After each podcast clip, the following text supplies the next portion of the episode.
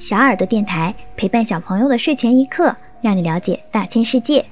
小朋友们晚上好，我们又见面了，我是你们的小耳朵姐姐。今天我们继续上一期的节目，聊聊两河山的分界线。黄河南北为河南河北，这个想必大家都知道。黄河作为我国的母亲河，其辨识度毋庸置疑。在唐朝，河南、河北作为正式行政区域的名字出现。在黄河的中下游，黄河以北为河北道，黄河以南为都畿道、河南道。不过，当时的河北道和河南道所辖区域远大于今天的河北省和河南省。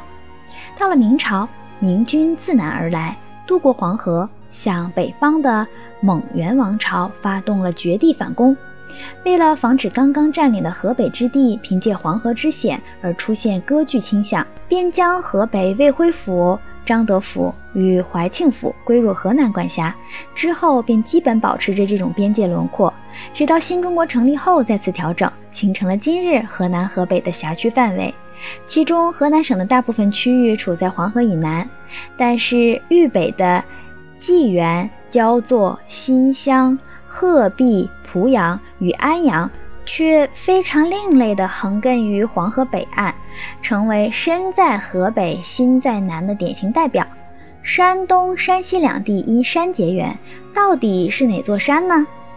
这座山和愚公移山的预言有着莫大的关系。愚公九十岁，面山而居，苦于交通闭塞，生活不便，为了改变现状。愚公毅然带着儿孙开启了叩石垦壤的移山大业，天帝被愚公的精神感染，命夸娥氏的两个儿子将两座山分别移走，成为了王屋山和太行山。正是有了太行山，才以它划分了山东和山西。山东作为孔圣人的故乡，儒家文化的发源地，早在金朝就设置了山东东路及山东西路。这是山东作为政区之名的开始。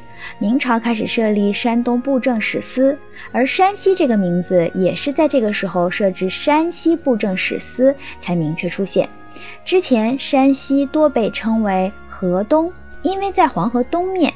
明朝的山西布政使司包括今天的山西省以及河北省的一部分，山东布政使司包括今天的山东省、河北省以及北京市。天津市大体上是按照太行山为分界线，但是到了清朝，全国被划分为十八个行省，山西布政使司变成了山西省，山东布政使司变成了山东省，原辖区内的今河北、北京、天津被划分出来，组建成了直隶省。后来，直隶省又被改为河北省，山东、山西保持了原名不变，所以。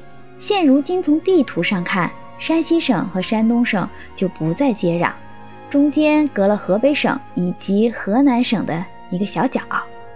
山东也不是严格意义上的太行山以东了，毕竟河北离太行山更近一些。